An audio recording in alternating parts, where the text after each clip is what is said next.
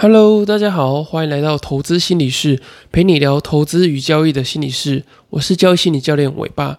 今天这集呢，想跟大家聊聊如何去改变呃交易跟投资的坏习惯，并且提供你四个心理的建议。相信大家在做这个投资跟交易的过程中啊，一定有遇到许多的坏习惯。例如说，呃，你在投资的过程中，可能呃定期定额啊要扣不扣的，或者是你在长期投资的过程中，不断的去做这个短线进出的动作。那或者是说你在做这个交易的时候，你可能会有这个不停损啊，或者是过度杠杆的状况出现。那像我自己在这个投资跟做交易的初期啊，我过度杠杆的状况其实就蛮严重的。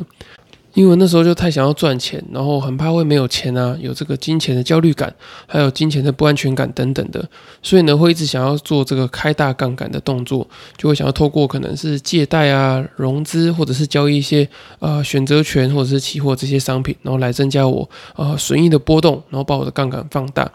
那其实呢，这样子的状况不是一个太好的这个交易的习惯，因为我并没有思考说，诶，我的风险管理啊、资金管理的这些状况，那我就呃在做这个不断的这个放大杠杆的动作。那我们要如何去改变我们在交易过程中的坏习惯呢？以下我觉得有四个蛮实用的心理建议，想分享给大家。那第一个要分享给大家的建议呢，就是你要去辨识跟觉察你的这个交易的坏习惯。因为其实我们一开始要做的事情呢，并不是马上去扭转这个坏习惯，而是先觉察跟辨识出来。因为毕竟呢，你这个心理议题去影响你的这个坏习惯，这个时间呢，可能有长达呃十年啊、二十年之久。就是这个心理议题其实是累积很久的，你没有办法一个时间就马上做这个转变。所以你应该要先呃觉察出来说，诶，它是什么样的状况导致的？就像你每天可能去通勤上班的路上啊，有一个很大的坑洞，那如果你没有看到，或者说你脑中没有一直记着它的这个存在的话，你每次经过的时候都会跌一大跤，然后可能会摔到破皮啊，或者脚扭伤等等的。可是呢，当你去把这个大坑洞旁边的这些呃地形地物啊，还有你走靠近时候的这个感觉记录下来，所以当你每次走到附近的时候呢，你就会知道，哎，脚步要放慢，你会走得很小心。所以我们要做的事情是先觉察到这个坏习惯的存在，以及它背后影响的这个心理的议题。当你觉察出来之后呢，你就会提高对于它的敏感度。所以当它快要出现的时候，你就意识到，哎，这个坏习惯已经要出现了，我快要凹单了，我快要放大杠杆等等的。那第二个心理建议呢，就是把交易中的这个专注力呢，集中在这个坏习惯上面。也就是说，当你先辨识出来、觉察出来说，哎，这个坏习惯的确存在在你的这个交易跟投资的过程当中，你也知道说，哎，有某些程度的这个心理议题是呃，你有被困在里面，导致你不断出现这些坏习惯。那当你发现之后呢，你应该在交易跟投资的过程中，刻意的去留意这些坏习惯，而且你要去刻意的呃，在交易的过程中去训练它。以这个无法果断执行停损当做例子的话呢，你的注意力如果是放在损失上面的话，你可能就会为了抗拒损失，所以你一直无法做停损的这个动作嘛。可是当今天的你把这个专注力集中在你无法停损的这个坏习惯，那你在交易的过程中啊，你自然而然就会去抗拒不停损这件事情，因为你现在交易的目的已经变成是在做刻意停损的这个动作嘛。就是你是想练习停损，所以你如果在交易的过程中呢，你没有停损的话，你就会感觉到不舒服嘛。所以呢，你应应该要把这个交易力转移到你这个停损，就是无法停损的这个坏习惯。那当一旦转移过去之后呢，你在交易过程中，你就会不断的去抗拒不停损这件事情。就是呢，你不会去呃去逃避停损，因为你知道你交易的目标就是为了做这个嘛。你如果没有做到停损这件事情，你在交易的过程中就代表你是失败的嘛。那第三个建议呢，就是你必须要增加情绪调控的能力，因为大家其实对于情绪的调控是很陌生的。你可能会无缘无故的去暴怒，然后暴怒之后呢，不知道怎么样去宣泄。像我以前呢，就是一个很容易跟别人冷战的人，不论是跟朋友。父母或是我的另一半，我会很习惯的，就是在这个争吵完之后，或是有些不愉快之后，我就去冷战，因为我太习惯去压抑自己的愤怒，压抑自己的不舒服，我不知道要怎么样去宣泄这些情绪，所以呢，我只能用这种比较不理智的行为，不管是冷战啊，或是不跟对方说话等等的。那可是呢，如果当你知道怎么样去宣泄愤怒或是痛苦的感觉的时候，诶，你自然而然就不会跟对方有太多的这个呃冷战的这个疙瘩在，你就知道说哦，这个感觉来得快，可是呢，可能去的也会很快。那如果你在这个交易的过程中，你知道怎么样去做停情绪调控的时候，你就不会在这个停损的时候感觉到这么的辛苦，因为你会知道停损的不舒服很快就会排解掉。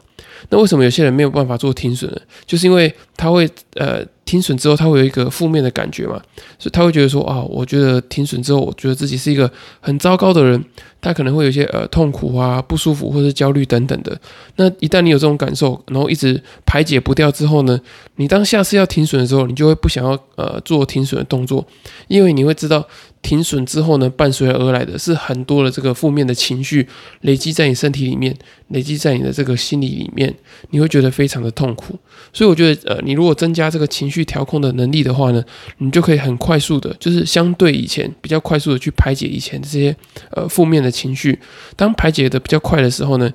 在做每一次这个呃痛苦的这个情绪的决策的时候，你就不会觉得这么的辛苦。你在停损啊，或者做其他这些呃正确的交易动作的时候。你才不会感受到这么大，呃，累积这么久的这个心理不舒服。那最后一个建议呢，就是你要去增加你的这个控制感，因为有些坏习惯呢，可能源自于你觉得呃怕事情会失控。例如说呢，我过度杠杆的时候，我可能就是希望说我可以靠赚更多的钱来控制这个不安全感嘛。因为当我的这个损益波动不大的时候，我就觉得啊，完了，我是不是会赚不够的钱？所以呢，我就会想要透过比较多的资金啊，比较多的杠杆，去增加损益的波动，然后去控制住我内心中的这个金钱的不安全感。可这个其实是一个很不理性的行为，又或者是说，有些人可能不停损啊，他是害怕说，诶，当他呃去做这个实际上的损失之后，会没有办法控制住他现实的焦虑。他可能现在可能存款已经变少了，或者说他工作压力很大，他如果一直亏钱的话，他会觉得呃现实中的压力会更大。那有些人呢，他可能是会没有办法控制住这个自我责备的感觉，所以呢，他就必须得透过这个获利来增加自己的这个个人自信心。那我觉得，呃，像上述这两种状况呢，其实都是源自于没有这个心理的控制感。那心理的控制感是什么呢？我之前在第十三集的时候，其实有分享过，就是你在这个找回。交易手感之前呢，你必须先找回这个心理的控制感。心理的控制感就是对于这个内在的情绪啊，或者对于外在的环境的这个掌控能力的感受。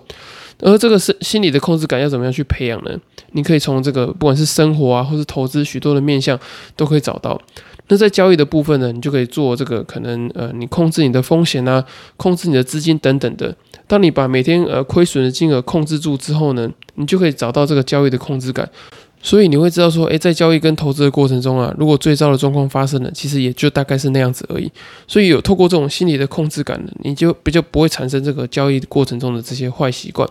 那至于在生活中的部分呢，你可能就是你把每一个小的工作做好啊，或者说你在家庭生活中，你把每一个环节都把它呃照顾好，那没有太大的这些呃生活中的这些冲突或者是情绪上的波动的话，你在交易的过程中，你的心理状态也会比较稳定。那稳定之后呢，你就比较不会产生这个交易的坏习惯。